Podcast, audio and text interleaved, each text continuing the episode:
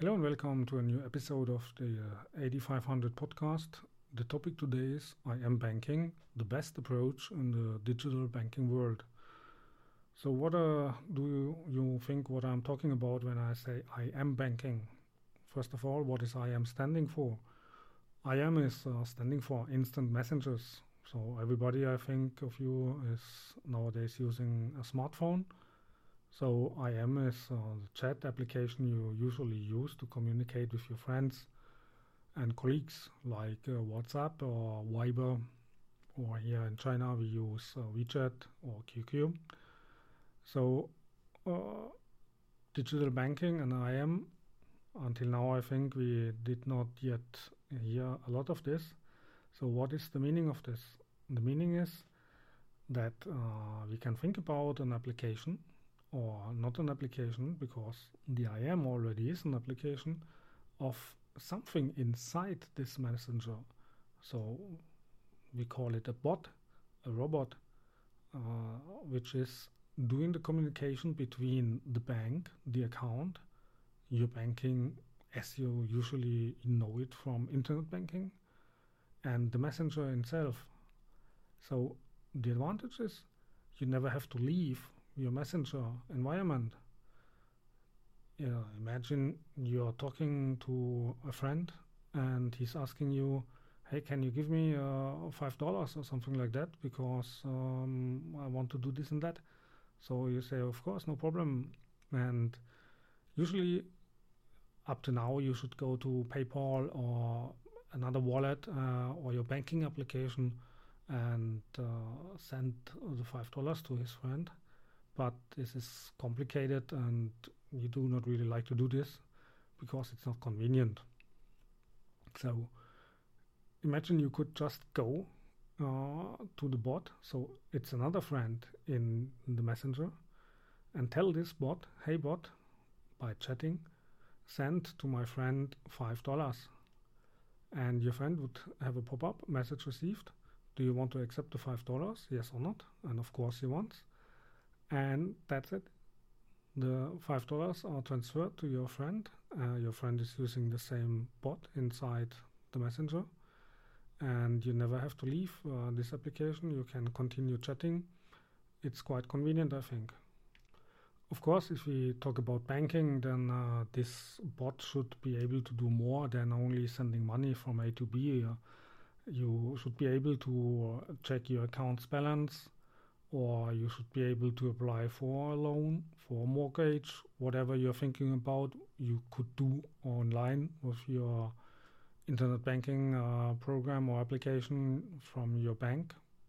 So this should be possible also in this bot to call it a banking bot because if this would not be possible, it would only be a, a sending of money.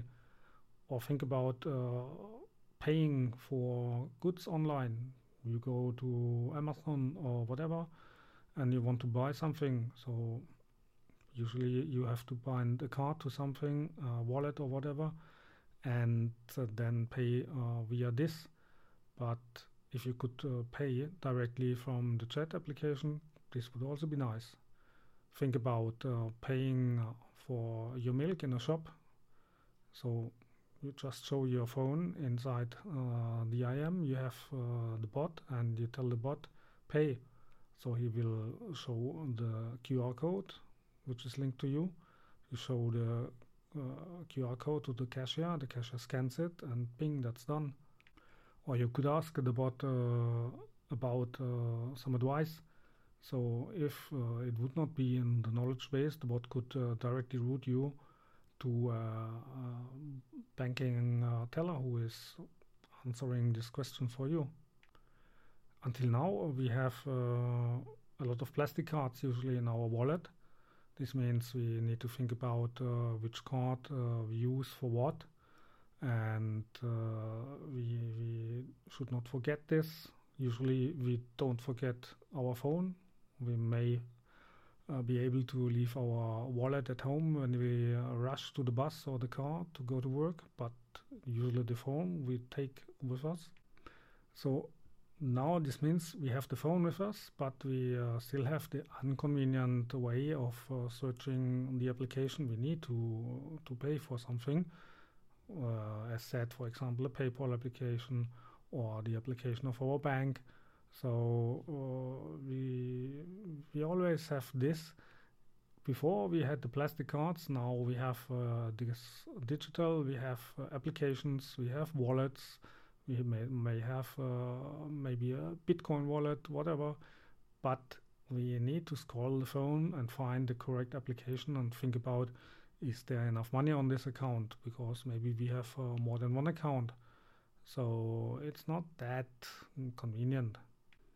If you could have this all centralized in uh, one place in the chat application we usually use, or if we use more than one chat application, we can think about to have this bot one bot for all in all of our chat applications. So we do not even have to think about uh, I am using Viber now, but uh, I have a friend in WeChat who is asking me for money or in WhatsApp. So we just use the same bot. This would be uh, the ideal uh, environment for us. So again, one bot for all. This would be nice. But I think in the real life it will uh, probably not like that because if you look at this bot possibility uh, from the point of view of a bank, then you can uh, see it's obvious that you have a lot of marketing possibilities here. You can uh, send um, personalized messages to the user of this bot. So if we would have one bot uh, for every bank, then uh, maybe this wouldn't be possible uh, anymore. So I think it will be at least in the beginning, one one bot per bank. Speaking about uh, banks and costs, uh, I think the uh, cost for implementation of this service is uh, not very high because uh, you can easily install it on the on the bank's IT, the centralized. Uh, you do not have really to touch the core banking system, and the cost for sending out messages is zero because instant messengers usually is free. Uh, if you think about uh, uh, nowadays, banks are sending out SMS messages to inform you about your account, to send you one-time passwords, whatever. So it lost. It's a lot of money they are losing by sending out these SMSs. If they could switch this to instant messengers, uh, I think uh, from the cost point of view, it would be nice. There's also a huge uh, customer base. They are uh, nearly 24/7 available to receive the bank's messages, or even if they are sleeping, well, well that happens. Then in the morning when they check their phone, they will see the message from the bank. So I think this is uh, for marketing. This is really nice. I can give you an example of uh, already quite well implemented uh, messenger, instant messenger payment uh, this is done by WeChat here in China. So they have hundreds of millions of users uh, daily using WeChat as the major chat application. And uh, they have a wallet inside this uh, WeChat. You can try this um, WeChat application even outside of China to see how it's looking like. It's something like WhatsApp, maybe better. so as said, hundreds of millions of Chinese are using this daily, and uh, they can bind their debit or credit card to the WeChat wallet, and so uh, easily transfer money by using uh, the wallet application inside this messenger. You can uh, pay for, for example, JD.com is a, a website where a lot of Chinese are buying goods online, so you can pay easily and very convenient uh, using this wallet you can um, pay for your goods in shops like 7-Eleven. You just uh, show uh, the QR code and the cashier simply scans it and that's it. So I think this is already a step in the uh, into the future direction. It's very convenient and it's very fast and cheap uh, to transfer funds by this wallet or for paying. You get um, uh, points. For example, you can collect points if you pay in a, in a shop. So you have coupons later to get uh, some reduction.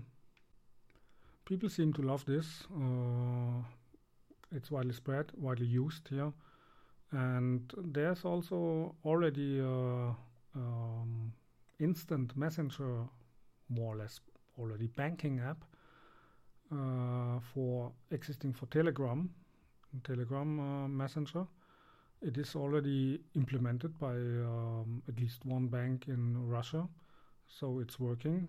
They are using this, I think, actually not directly for the full banking uh, range like um, account checking, but you can communicate uh, with this bot inside the messenger and uh, yeah it's also first first attempt to to do this to check this out.